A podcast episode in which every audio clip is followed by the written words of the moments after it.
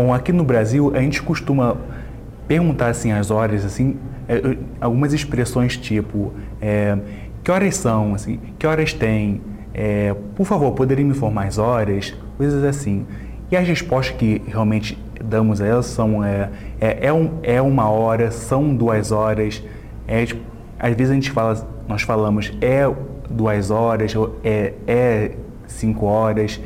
E, e aqui também nós costumamos responder o tempo assim, é três horas da tarde, e como podemos falar são 15 horas, é que, que, é, é, que é igual, assim, três horas da tarde e 15 horas.